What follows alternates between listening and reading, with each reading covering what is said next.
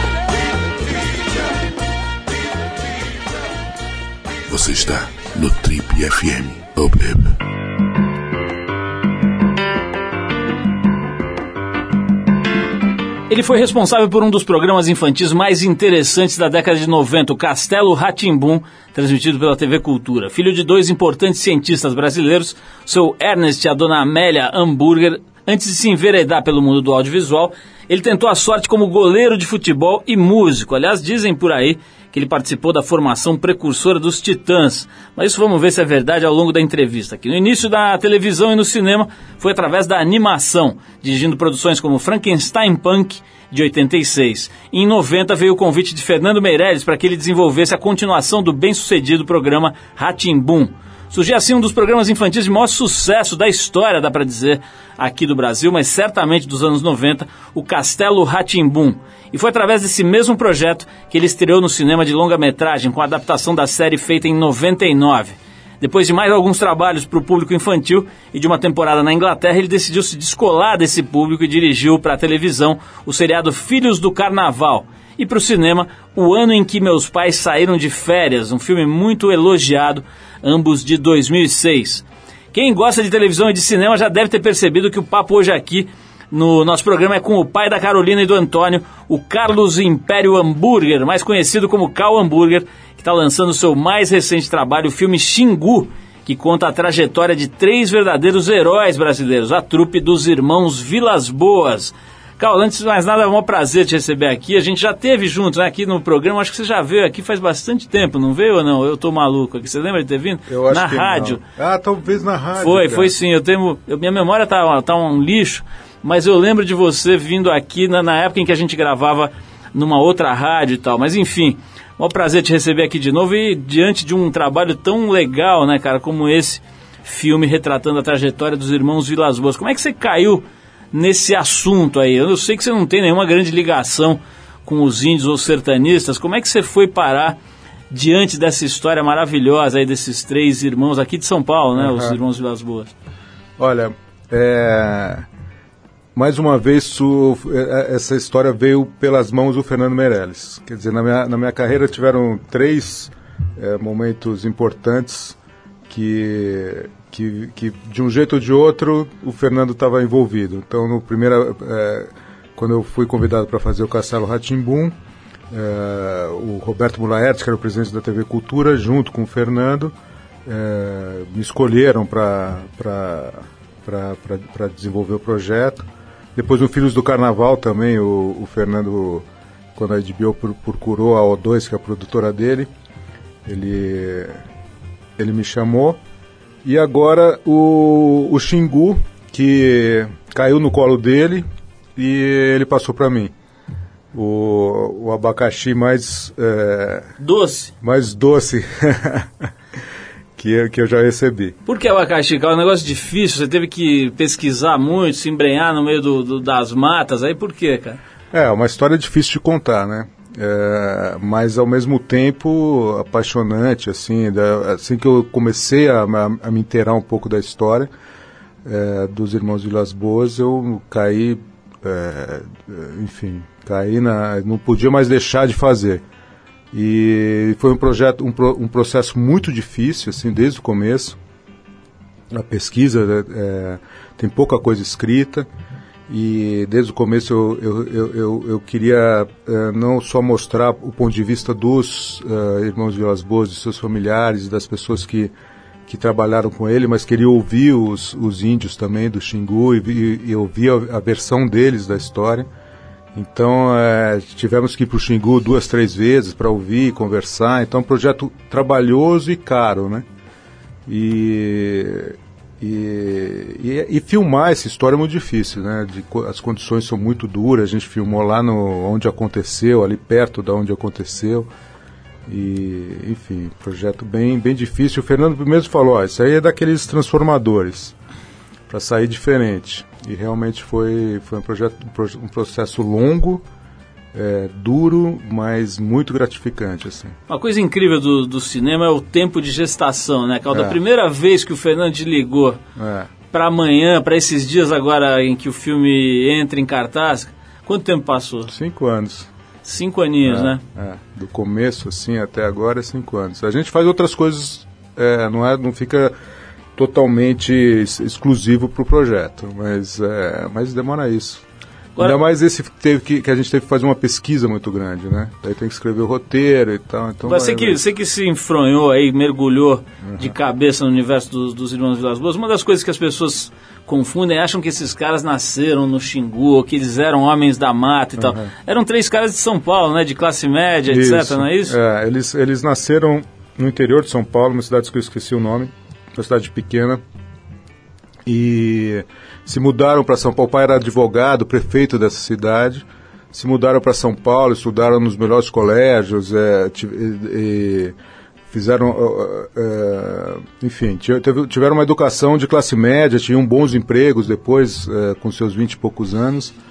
Mas é, é, eu me identifico muito com eles nesse aspecto. Acho que quem tem 20 anos vai se identificar também. Porque é aquele momento que você tá tateando, tá querendo entender o que, que você vai fazer da vida, onde você vai se encontrar e tal. E eles fizeram uh, a, a, aventura deles é muito uh, simbólica, porque eles resolveram explorar um território uh, desconhecido do Brasil. E assim como a gente, quando escolhe uma profissão, é um território um pouco desconhecido, e a gente se mergulha e vai, vai tentando se achar.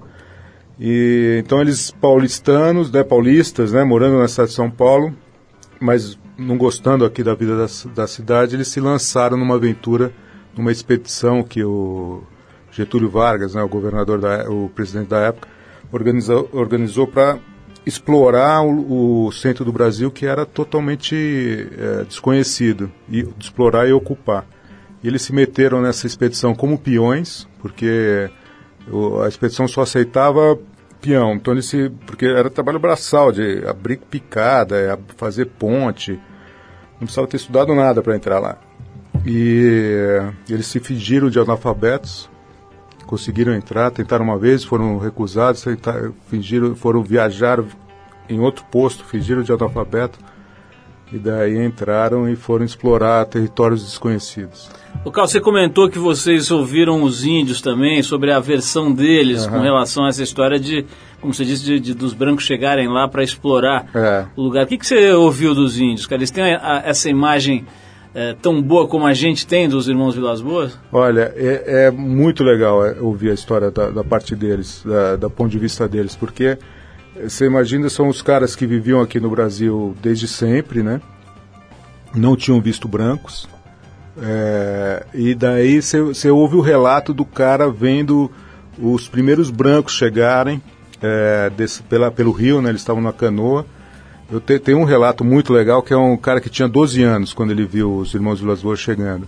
E ele achou que os caras eram uma espécie de tamanduás, assim, sabe? Porque era muito barbudo, sujo, e com, uma, com roupa que eles não conheciam, né? E chapéu, óculos, eles, ele achou que era um tipo de bicho, assim, meio esquisito, fedido, né? Sujo. E muito legal ver, ouvir o ponto de vista deles. Mas eles têm uma, uma, uma visão é, é, muito legal dos Vilas Boas, porque eles têm, a, a, eles têm um agradecimento, assim, pelo, porque os caras é, realmente foram salvos ali pelo, pelos verdadeiros heróis brasileiros, né? Mas ao mesmo tempo eles, eles entendem que os, que, o, que os Vilas Boas chegaram representando a civilização que vinha ocupar, né? E, então é toda, toda a história é muito contraditória, cheia de ambiguidades, cheia de pontos de vista. Então é uma história muito interessante assim de, de, de, de explorar, assim, cheia de drama e tal. Não tem um ponto de vista único, assim, aqueles caras são heróis e pronto. Eles são heróis porque eles são de carne e osso, assim, sabe? Eles são, eles são heróis verdadeiros. Não tem essa, essa coisa. A gente, a gente tomou muito cuidado, por isso que eu queria ouvir os índios também. Porque a gente não queria pintar eles como, sei lá. Semideuses. Semideuses, ou aquela figura do Dom Pedro em cima do, do, do cavalo, independente mostra que é uma mentira, né? Que ele estava em cima de um jegue, né?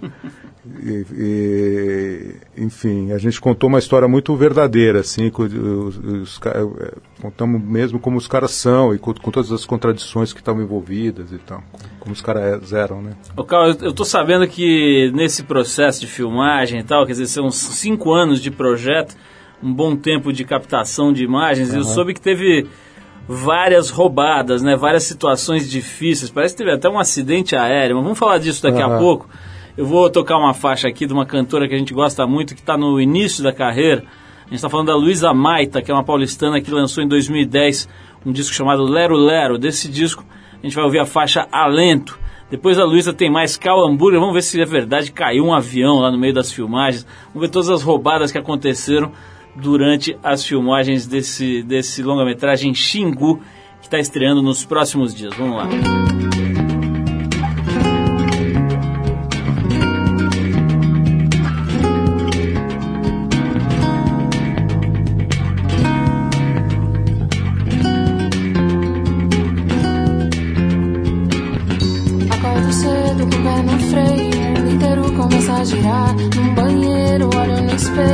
coragem e punho pra andar. Carteira, chave no bolso, tá carregando meu celular. Acredita, ninguém apita, quem vai querer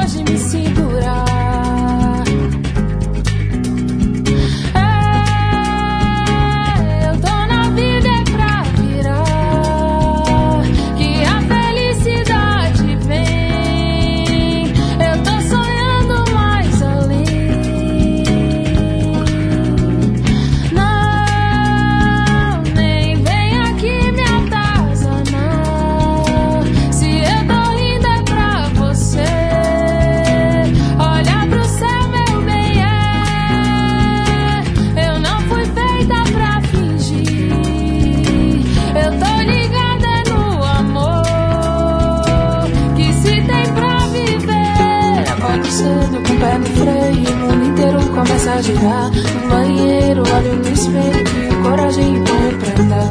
Carteira, chave no bolso, tá carregando meu celular. Acredita, ninguém avisa quem vai querer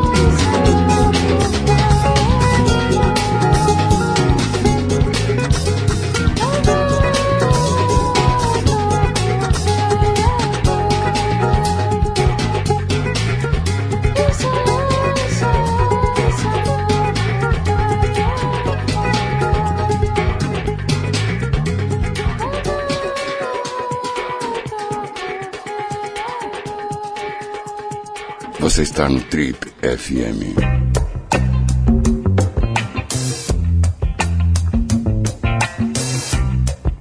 Legal, pessoal, estamos de volta. Esse é o programa de rádio da revista Trip. Hoje entrevistando o cineasta Cal Hamburger. Cal, é, eu estava falando aqui antes da gente ouvir a Luísa Maita, cara, sobre esse, essas roubadas, né? Filme, qualquer filme, qualquer produção mais encorpada, digamos assim, acontece imprevistos e tal. Já tem até um esquema para lidar com isso, uma grana extra ali de produção e gente tal. Agora, uma coisa é você fazer uma filmagem na, no Leblon, né, cara? Outra coisa é você fazer no meio da mata, ali no Brasil Central.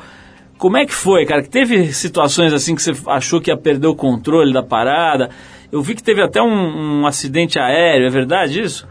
Olha, a gente, a gente, esse tipo de filme na Amazônia, assim, tem histórias arrepiantes, assim, né? Houveram os, os filmes do, do Herzog, é, Fitzcarraldo e tal, triplicaram o tempo de, de filmagem, estourou orçamento, teve que parar um tempo, depois continuou. Tem, tem histórias arrepiantes, assim. E o, o, o Xingu a gente passou perto, viu? Foram, foram momentos muito, muito difíceis. A gente passou por. A gente chegou num limite, assim, de de, de, de, de, perder o controle, talvez não, mas de ter que dar um tempo, de, sabe, foi, foi, foram situações bem difíceis. É, a gente teve um pequeno acidente de avião que não, não, não teve maiores consequências, todo mundo ficou bem. É, a gente teve muito, a gente teve acidente de carro, a gente teve muito, muitas vezes o comboio do filme teve que parar, ele atrasou um dia e tal.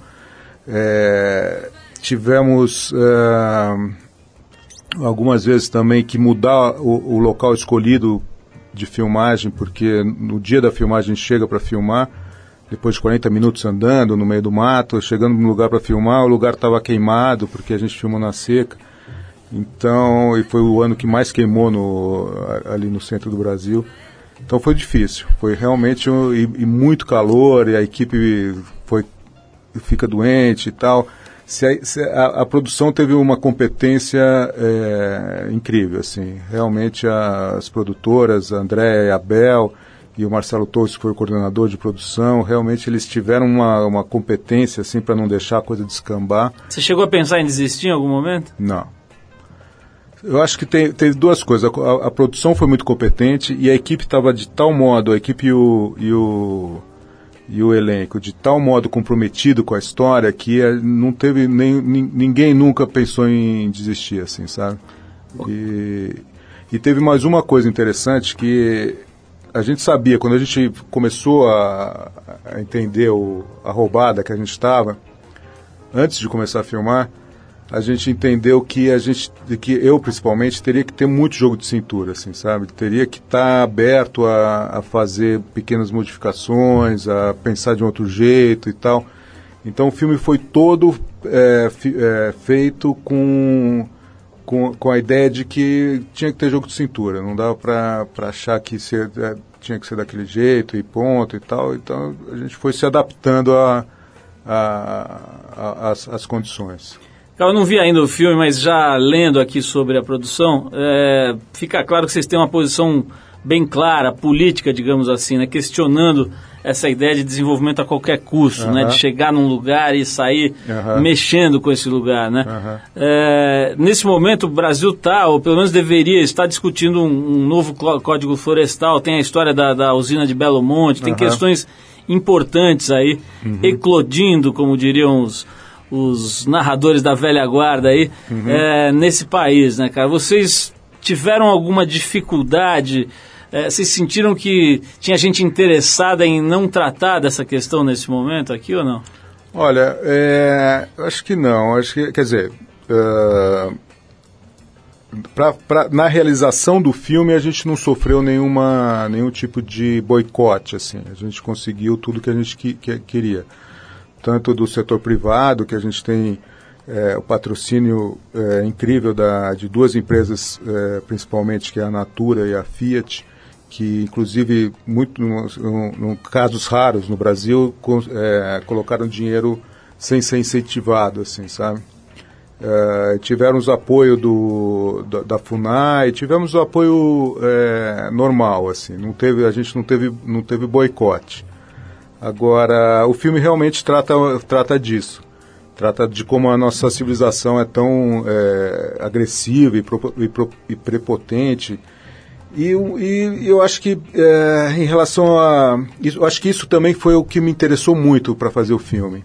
Que é, é uma história que se passou há 50 anos atrás, é, mas é uma história muito atual e muito urgente, de certa forma, né? É, trata de assuntos é, que a gente tem que discutir, que não tem jeito, não dá para fugir. E eu acho que o Brasil ele tem uma chance é, de, de, de ouro, assim, no, de ser o, a ponto de lança do século XXI com, nessas questões, né? Mas eu não estou muito otimista, assim. Estou achando que a gente pode perder essa chance, sabe? Essa é a minha pergunta, até. É, depois de ter dado essa mergulhada funda aí, o que, que você acha quando você olha o movimento em torno desse, desse novo Código Florestal? Como é que você se sente? Cara, eu não estou entendendo nada, porque cada, é, é, é, eu estou sentindo primeiro uma falta de transparência, assim, sabe? Que eu não consigo entender as posições claramente. Uh, uh, muda muito, então eu não, eu não, sei agora qual o código está sendo votado. Então eu estou muito desconfiado, assim, então, e, e, acho que a sociedade tem que dar uma tem que dar um, um alerta, assim. Né? E uh, agora eu acho que não é só a questão do, do Código Florestal, não. Acho que é muito importante, talvez o mais importante que esteja, esteja sendo discutido atualmente.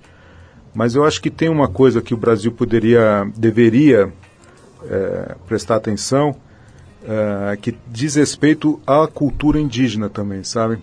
Porque a gente está muito acostumado, a, a gente cresceu, né? Uh, ouvindo e aprendendo que o índio, que a cultura indígena é pobre, é são selvagens, né? São uh, pessoas sem, uh, enfim, sem nada a, a, nos acrescentar, né? E, e principalmente nesse ponto do, da, da convivência é, com, com o meio ambiente e da convivência entre eles mesmo, a convivência social, eles têm muito para nos, nos ensinar, assim, sabe? E Eu acho que o Brasil teria uma chance, teria uma, é, é- é como se fosse um tesouro que o Brasil não, não, não sabe que tem, sabe? Fica escondendo. E acho que seria uma, o, o, filme tem essa, busca um pouco chamar atenção a isso também. Calma, vamos dar mais uma paradinha para ouvir música e na volta vamos falar um pouquinho sobre as outras obras. Dá dá a impressão que você só fez o Xingu, você fez um monte de coisa muito legal, não só o Castelo Ratimbum, tem esse teu, esse teu filme é, mais recente aqui, o ano, em que, o ano em que meus pais saíram de férias de 2006, que é genial. Vamos falar um pouquinho disso e até Aham. questões da sua vida pessoal. Estou vendo aqui que você casou com uma moça que você conheceu quando tinha 11 anos.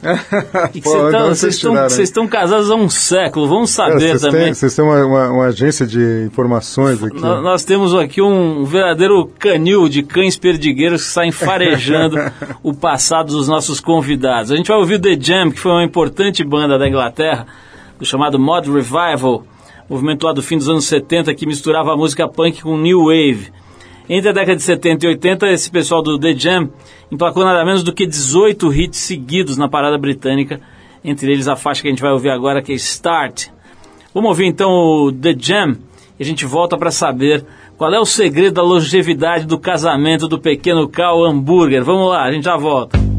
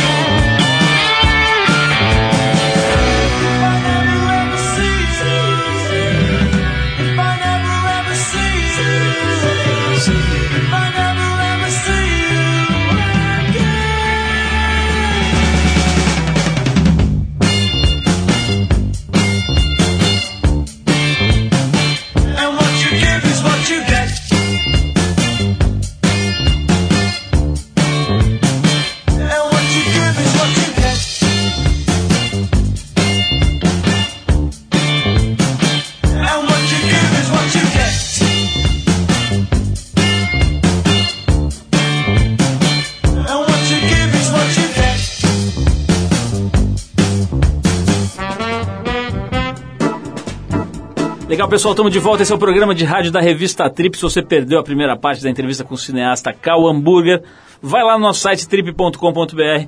Tem essa entrevista aqui na íntegra e tem os últimos 12 anos de entrevistas desse programa, que já vai para o seu 28º aniversário. É, tem os últimos 12 anos lá para você baixar e ouvir as entrevistas com calma a hora que quiser. Cal, vamos falar um pouquinho aqui dessa história, cara. Estávamos nós fazendo os nossos, os nossos levantamentos quando vimos o seguinte, que você conheceu a sua patroa com seus lá pelos seus 11 anos, a Ana Maria Caira, né? Isso. Que veio se tornar sua esposa. Vocês estão com um relacionamento aí, pelas contas aqui, já perto dos 40 anos. Daqui a pouco vocês fazem bodas de ouro, já ainda jovens, cara. É isso mesmo, tá certo? Você se casou com uma menina que você conheceu criança? É, conheci ela com 11 anos, mas ca- casamos com 20... Bom, também não achei que você tinha casado É, com pois 12, é. né? Mas é, conheci com 11, era filha, filha de uma amiga do- da minha mãe. E daí começamos Você a namorar. lembra, mas- Não, olha, não, a primeira vez que eu lembro, o pior é que a primeira vez que eu vi ela eu lembro. Nunca vou esquecer. E Foi Paixão à foi a Primeira Vista infantil. Infantil, pa- Genial. Paixão Infantil à Primeira Vista. E depois fui é, namorar com ela mais tarde, com uns 20 anos por aí. E casamos, é, tivemos o primeiro filho, já tinha 27. É, Agora você está com 40, com 50? com 50 já. Então vocês estão há, há muito tempo. Como é Muito que é. Cal? Isso está virando uma raridade, né, cara? Você encontra hoje mais gente com 100 anos do que gente casada há mais de 10, né, Pode cara? crer. Como é, que, como é que é, cara? Tem alguma, algum segredo? Isso aí, por mais que essa pergunta seja meio a Mauri Júnior, tem alguma história aí que você sinta que é por conta disso que, que esse casamento está durando tanto, que Eu acho que renova? tem uma. Bom, tem uma. Vocês vestem roupas de latex à noite, se fantasiam de pôneis. Qual é o segredo da reanimação desse casamento? Olha, eu não sei dizer, viu? Mas, ó, tem uma, é uma- tem uma, uma confiança mútua muito grande. é, a gente se dá bem, é, sei lá, a gente é, gosta da nossa vida assim como ela é. E, e eu, eu acho que uma, uma coisa importante também é que a gente tem muita liberdade. Então, é, é, eu, eu fico fora muito tempo para filmar, e projetos que eu tenho que morar em outra cidade. E, e ela também tem a vida dela, agora está fazendo doutorado em Barcelona, então fica muito tempo também em Barcelona. Então a gente não, a gente não se prende assim. Ela não Então, ficou com medo que ela- acontecesse com você o que aconteceu com Orlando Vilas Boas, que, se, eu- que eu, se eu não me engano, ele casou com a, com a moça que ele conheceu lá numa expedição, que era a enfermeira, não era? Enfermeira, é, Da é. expedição. É, ela não, foi do lá parque, é, a enfermeira do parque. do Parque do Xingu É, já. é. E aí ela cuidou dele e não soltou mais, né? É. Ela não ficou, sua mulher não ficou com medo não de aparecer uma enfermeirinha lá? Olha, não sei, mas o, o Orlando não era casado, ele era solteiro. Ah, ele era solteiro. Ele era solteiro. é. Olha só, Cal, vamos falar Mas um pouquinho... riscos sempre tem, né? É nova. Riscos sempre Cal, é, esse filme, o ano em que meus pais saíram de férias, acho que foi uma. Não, você me corrija se eu estiver errado, mas acho que foi uma. uma é como se você tivesse partido para um outro patamar na tua produção artística, né? Acho que o, o, o Castelo Ratimbu marcou muito a tua, o teu nome, Aham. mas no- nesse filme veio uma coisa mais autoral, mais forte, Aham. né? E acho que tinha também uma coisa bastante autobiográfica ali no filme, né? Inclusive, se eu não me engano, o menino Mauro, ele também conhecia uma garotinha quando ele eh, É verdade. tinha lá seus Esse- 11, isso, 12 anos. é, isso eu não tinha, essa ligação eu não tinha feito. É. Mas como o, o moleque do filme, seus pais também tiveram problemas com a ditadura, Aham. né?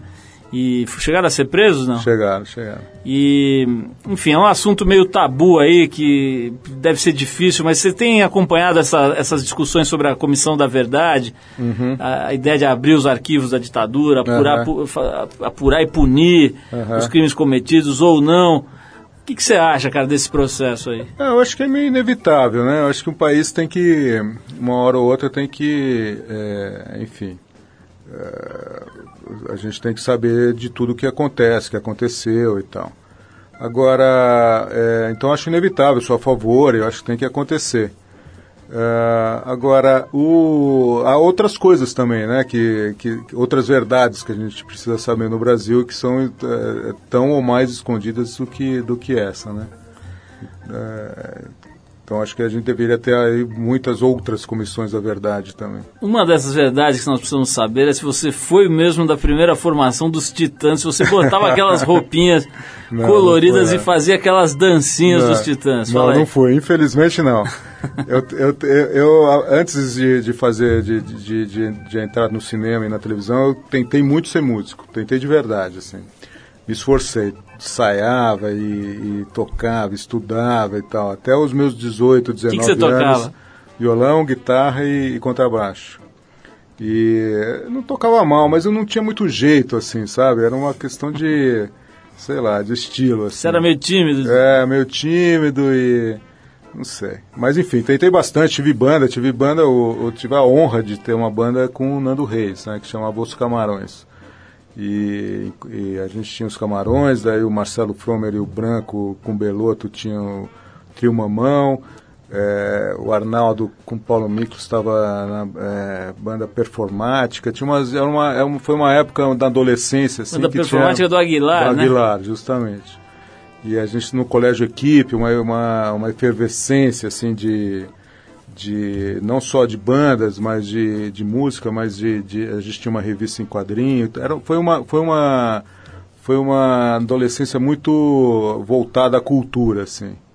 E mas aí eu fui percebendo que a que música não, ia- não ia que não ia dar certo. Então fui saindo, daí caí no, no cinema.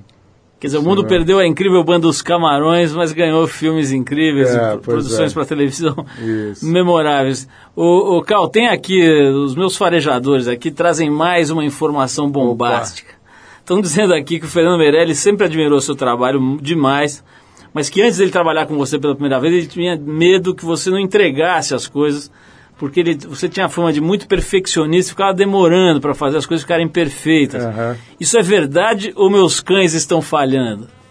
Eu Acho, acho que tem que perguntar para ele, mas eu acho que pode ser verdade, sim. Eu comecei em cinema com, com, com, com- em a- com animação. Eu fazia animação de boneco. E animação é um trabalho de chinês, é um trabalho muito demorado e tem que ter um perfeccionismo.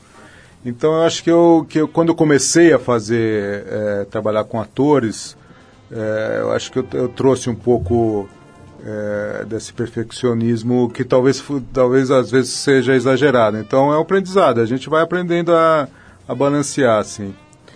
Cal, nós vamos tocar mais um som aqui. Na volta faremos nosso último bloco e eu vou querer saber se você sofreu bullying. Agora tá na moda perguntar isso para as pessoas. Ah, E com esse nome hambúrguer, aposto que a molecada ficava enchendo o seu saco na escola. Desde não, criança, Mas não responda agora, porque isso é para fazer a audiência subir, entendeu? Tá que a gente usa esse recurso.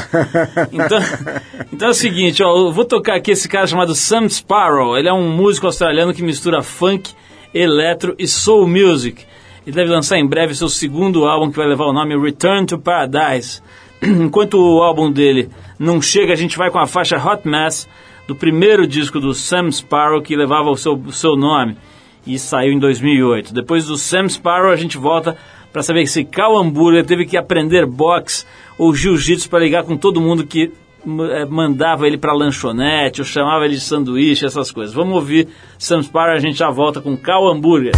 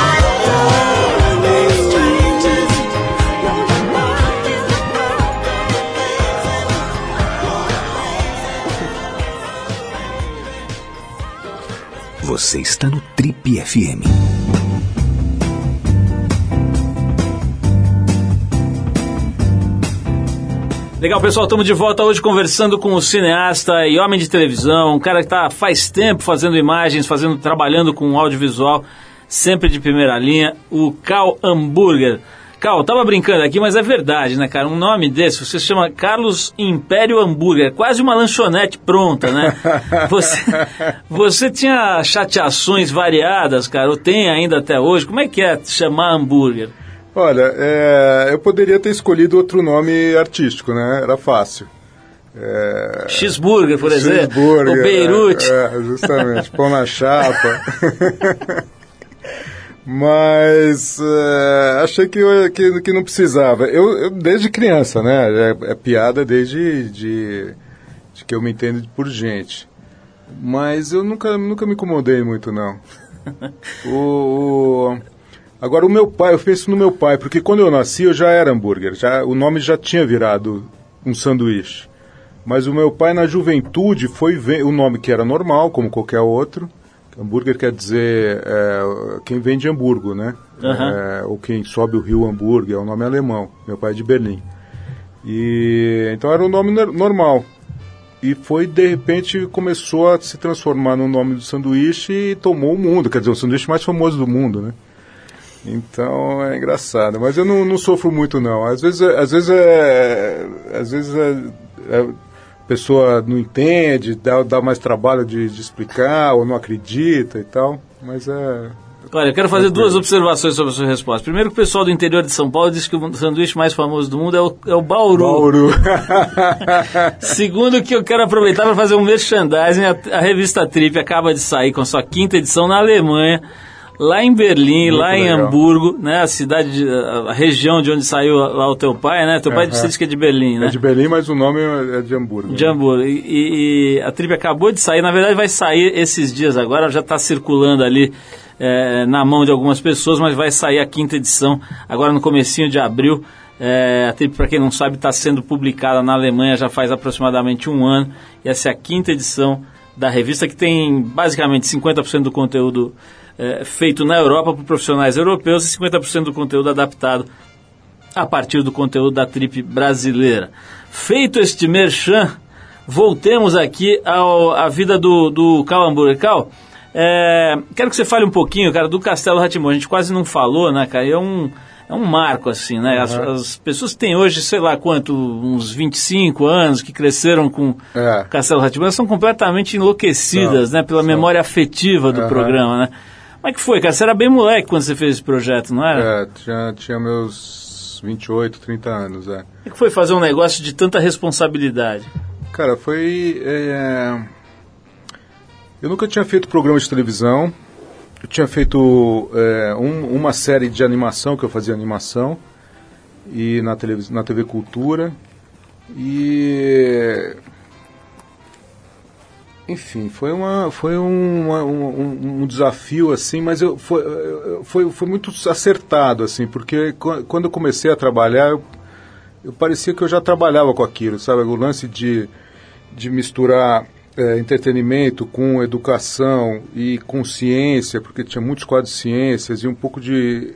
E aquela coisa das, dos bruxos, aquilo, não sei, aquilo tudo me era, é, ficou muito familiar para mim, era tudo muito familiar.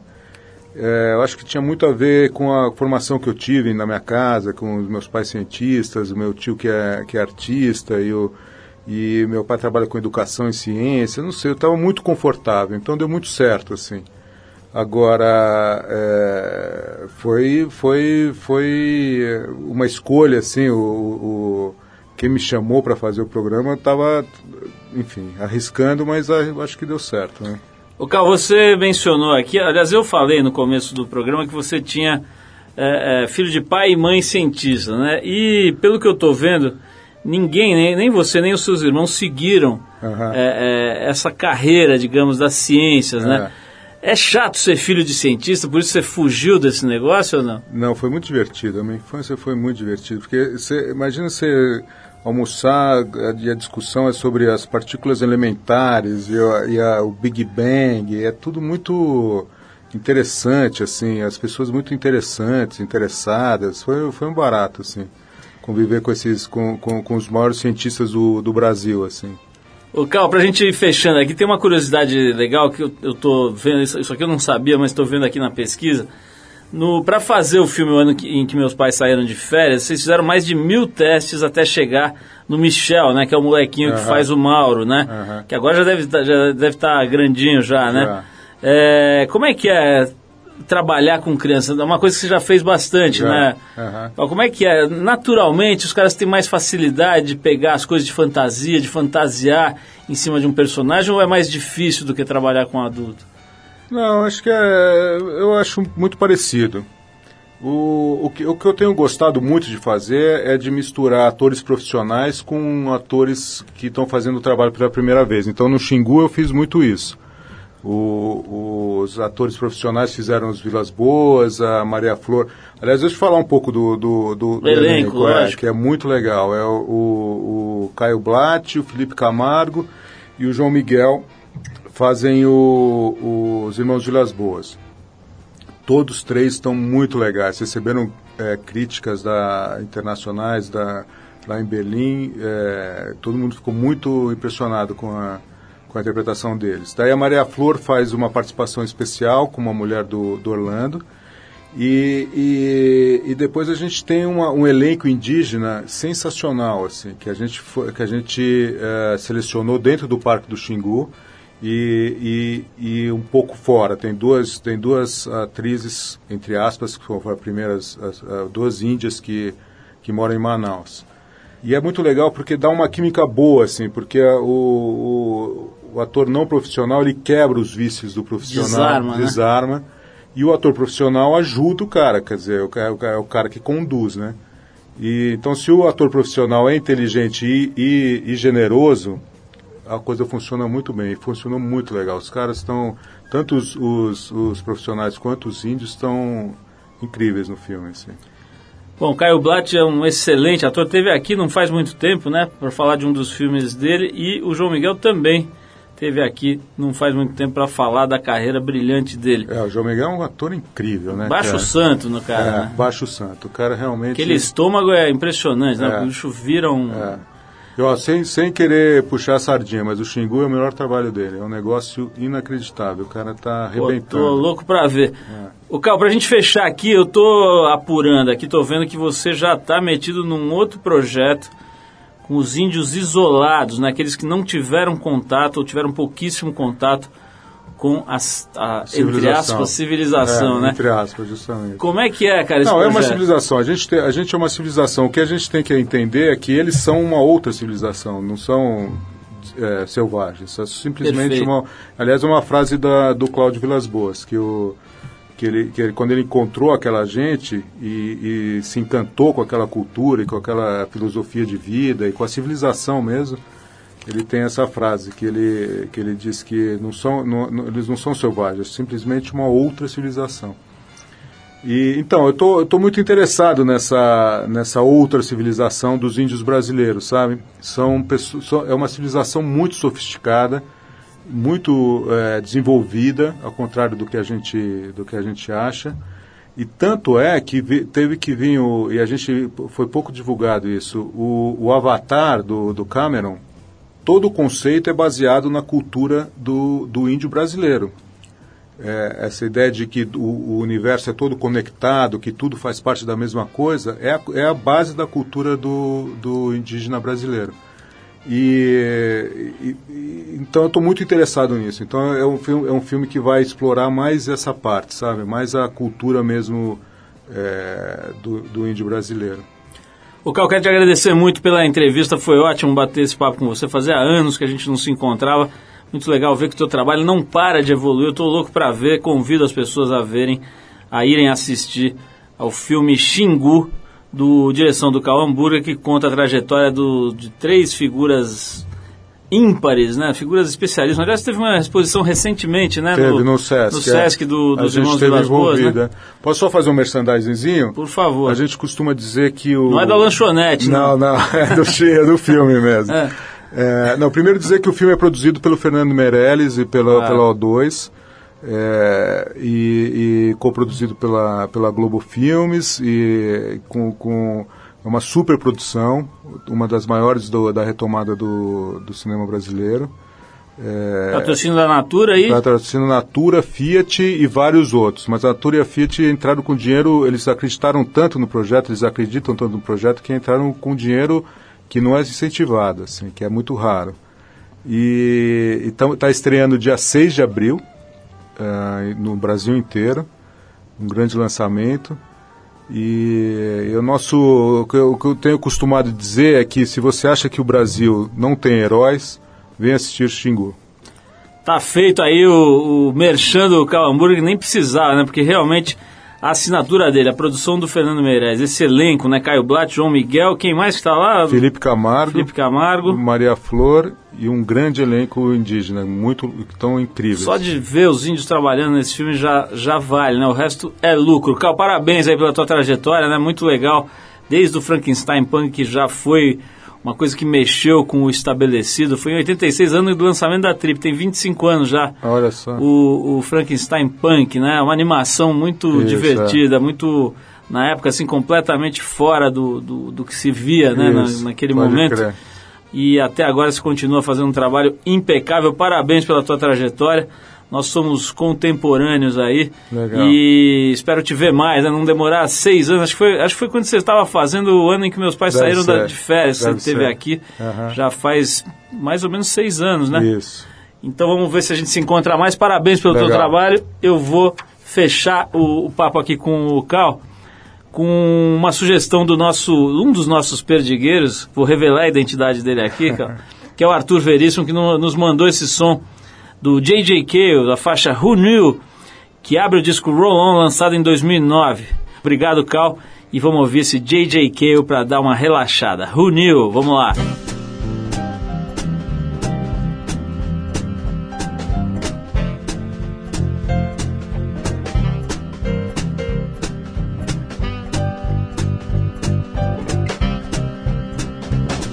Who knew our life would be so complicated?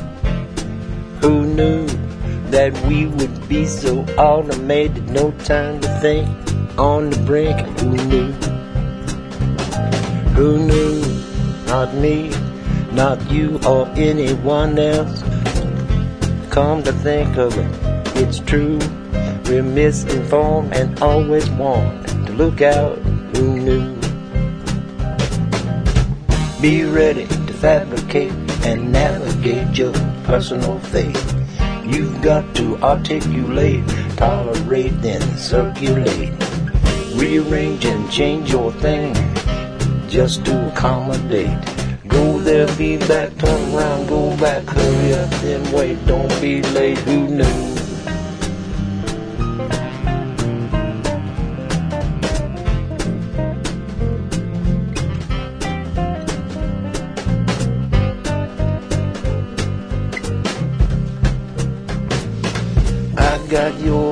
Got mine.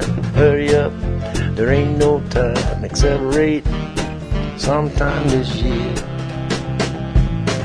Too much of this and not enough of that. Dislocate is where we're at. Sign of the times is here. Who knew?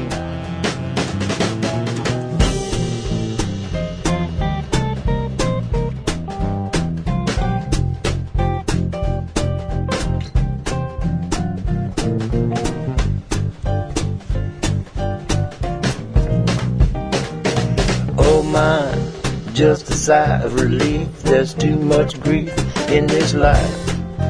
Too much strife, you got to compete or turn a new leaf or die. The reason why, when you go round uptown, you can't be looking down. Early rise, and be wise. If you're a joker, no one will recognize or sympathize or compromise Blank stares everywhere. Tough luck, man, who cares?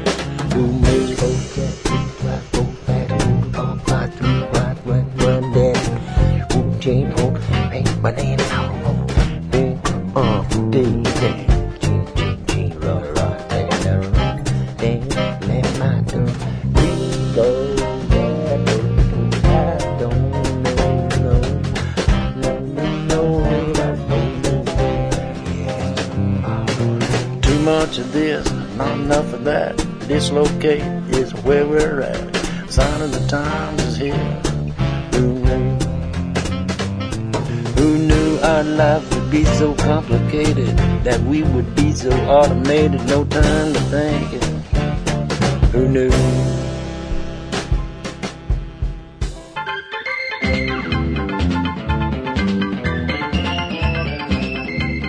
Bom, a gente vai ficando por aqui com mais um Trip FM. Lembrando que o programa é uma produção da equipe que faz a revista Trip e já vai para o seu 28º aniversário. São 28 anos de independência no rádio brasileiro. Apresentação de Paulo Lima, produção e edição de Alexandre Potashev. Para falar com a gente, você pode escrever para radio@trip.com.br ou então pode procurar a gente lá no Facebook. A gente está lá no Facebook barra Revista Trip. E se você perdeu o programa de hoje, quer ouvir de novo ou quer conhecer melhor o nosso trabalho, entra no trip.com.br. Lá você vai encontrar um arquivo com centenas de programas, centenas de entrevistas feitas por aqui nos últimos 12 anos. E você pode baixar essas entrevistas para ouvir a hora que quiser, onde quiser. Tem gente que ouve no trem, no ônibus, pedalando, correndo, enfim, a hora que você quiser, você pode acompanhar o nosso trabalho. Você também pode acessar esse arquivo pelo aplicativo da revista Trip para o iPhone, para o iPod Touch e também agora no iPad. É só procurar lá na Apple Store, você vai achar, ele é gratuito. Na semana que vem a gente volta nesse mesmo horário com mais um Trip FM. Abração e até a próxima.